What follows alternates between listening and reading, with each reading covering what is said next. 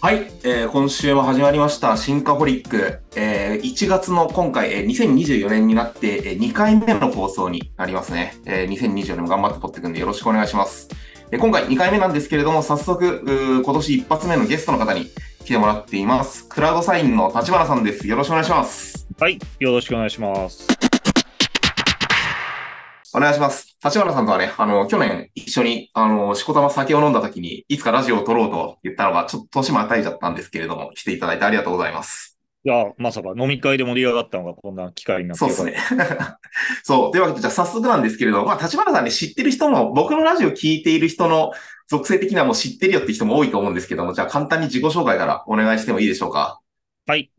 えっと、立花と申しまして、今、弁護士 .com というか会社で取締役をしてまして、で、クラウドサインと、あと会議 DX ソリューションのミーティングベースという SARS も出したんですけども、まあ、その2つのを干渉している取締役をしております。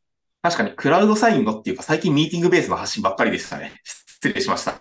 そうですね。まあ、そこ事業立ち上げしてますんで、今、会議は DX い。取り組みまくってます。はい。そうですよね。はい。というわけで、今日はそんな立花さんと一緒に、えーお届けしていきます。タイトルにも、えーあるんですけれども、おスタートアップにおけるそのストーリーの重要性みたいなことを今日は話していこうと思うんで、最後までお付き合いください。よろしくお願いします。お願いします。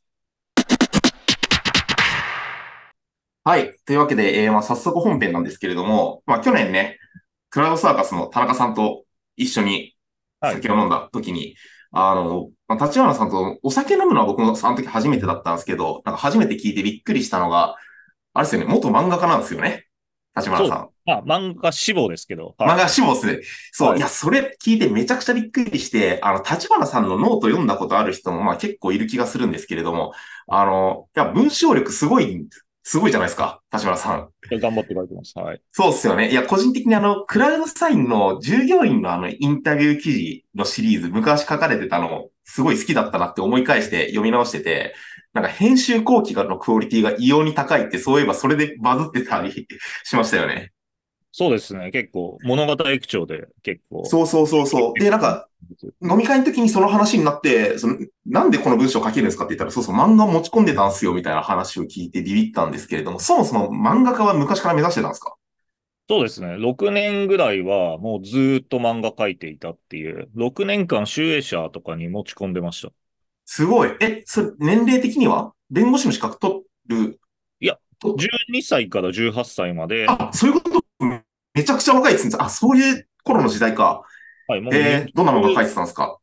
いや、週刊少年ジャンプで連載目指してたんで、まあ、は10、15、6作品ぐらいすげえ。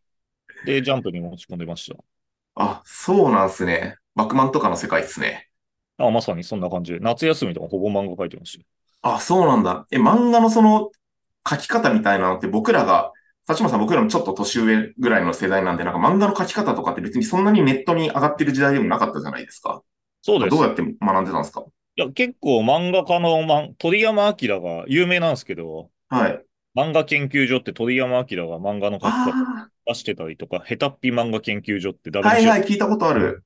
はい。なんかそういうのを見ながら。まあでも子供の時は本当ワンピとかハンターハンターのなんか二番戦時みたいな漫画ばっか書いてて。そうなんですね。だから、そう、なんかその時に話してたのが、やっぱりその漫画を、まあ僕読むのはすごい好きなんですけれども、やっぱり漫画を自分で作る、構成から自分で考えて読者を引きつけるみたいなところが、まあ、あの文章力にも生きているし、まあなんだったら、そのスタートアップの新規事業を立ち上げていくときも、こういうストーリーテリングみたいなすごい大事だなっていうのを思っていたんですよね。なんか立花さん自身、この漫画書いていた原体験が今の仕事に生きてる分ってあったりするんですか？いや、まさに新規事業とかスタートアップ経営者って、まさにストーリー、例えばプロダクトがない段階でシードラウンドで調達って、まあはい。売上ゼロで顧客もゼロな状態で信じて1億とか、まあ数千万とか調達するわけなんで、まさにストーリーでしか調達ないですし、まあ特に SaaS なんて、まあほとんど製品が MVP の状態でロードマップを提示して、ストーリーを信じて販売するんで、まさにはいスタートアップ経営者なんてストーリーテリング能力が能力の3割ぐらい占めるんじゃないですか。確かにね、そうですよね。まあなんなら採用もそうですもんね。はい人を集めるのも、お客さん集めるのも、こう資金集めるのも、まあ全部ストーリーからまあ始めるみたいな話か。はい、だと思います。あの、これも僕も、あの、自分がいた時代の話じゃないですけど、僕の古巣のキャスターがめっちゃ早い段階でクラウドサイン入れてたっていう話あ、そう聞いてですね。クラウたんですけれど。ドサインの2、3社目にご利用いただそうっいてすよね。はい。なんか、そう、中川さんが割と鶴の一声で導入決めたみたいな話だったんですけど、クラウドサイン導入創業期っていうのはどういうストーリー伝えてたんですか？はい。これまずクラウドサインに置かれた状況なんですけども、はい。2015年10月の約まあ8年前にリリースしまして、はい。で当時からドキサインっていう、まあ時価総額数兆円の、まあアメリカのまあメガスタートアップがありまして、はいそこも日本進出してたので、まああの当時は言えなかったんですけど、我々の機能の100倍ぐらい、まあ我々が5年とか10年かけて作る機能がすでにあるプレイヤーと戦ってきましたと。はい。で、クラウドサインって今ある機能比較だともう100%負けるって思ってたんうんで、、うん、うん。ある意味で未来のビジョンとかロードマップとか日本市場において我々がトップになると。まあそういうのを信じて営業するしかないので、まあ本当ストーリー営業っていうんですか、ビジョンセリングとか、まあそういう言い方で言うんですけど、ストーリーをセールスしてたっていう感じです。へえ、なんかこれが当時刺さってたなみたいなのあるんですか？まあ言える範囲でいいんですけれども。まあロードマップなので、例えば、はい。クラウドサインの製品でいくと、まあ自社がサインサービスだけを使うんじゃなくて、やっぱ取引先と契約締結をですよね。製品なので、やっぱ一番普及したプラットフォームが結局お客さんにとっても一番利用できる。なので、我々がトップ取ると。なので、他の製品、機能で使っても他は結局受け入れてくれないと。我々がトップ取るから、まああなたもクラウドサインの方がいいと思います。っていうのが一番ずーっとそういう営業してます。なるほど。すごい。まあまさにそれこそストーリーですね。本当にだからそうなってるわけじゃないし、なるかどうかもわからないけれども、まあはいそこに向かって、どこに向かっていくのかみたいな示すっていう話ですね。はい。で、8年経った今本当になってるんで。誰ね、もマジでそうっすよね。すごい。なるほど。めっちゃ納得なんですけれども、そういう他の人に、まあ、巻き込んでいく、お客さんも投資家も、従業員の人たちも巻き込んでいくストーリーって、を作るのって、まあ最初の話で言うと、漫画描いてたところが結構原体験としてあるのかなと思うんですけれども、はい実際どうやって作るんですか？はい。まあ、これ採用するときとか、まあ、投資家から資金調達するときとか、やっぱ人の心に刺さんないと、まあ、結局なんか、ストーリーってあったとしても別に刺さんなきゃ意味ないと。はいはいはいはい。結構自分売れるコンテンツの秘訣って、よく、健城さん、現当社社長の、はいはいはいはい、現当社。はい。売れるコンテンツ三大原則っていうのがあって、それを、まあ、ずっと大切にしていますと。あ、僕知らないかも、それ。で、それが1個目が、まず、オリジナリティがあること。まあ、そのはい社しか作れない強みは何かっていう、まあ、オリジナリティ性があるうん、うん、うん。で、二つ目が、やっぱ極端なこと。はい。まあ、まあ、さっきの話で言うと日本一みたいな話。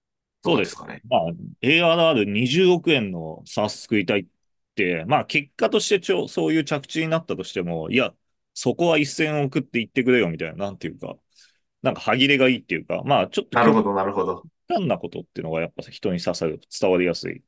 で、最後がやっぱ癒着があることっていうので。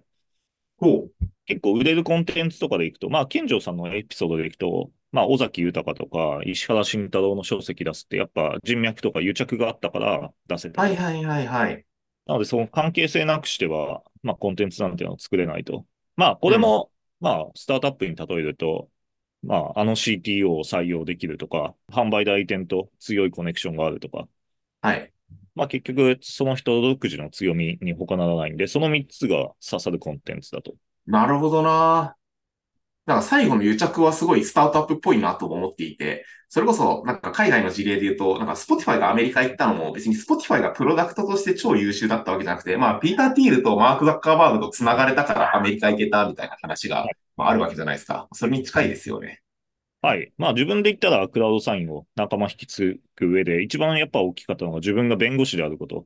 はい。うん、うん。だから自分が最高のプロダクトを作れるんだっていう、なんかまあ論理的必然性があるように見えて、まあなんていうか弁護士という、まあ独占的職業っていうのもまあ一つ大きなストーリーだったと思います。確かに確かに。あそれ、それ、それもだから、あー産業というか業種としての癒着みたいな話ですかね。は個人の人脈の話ではなくて。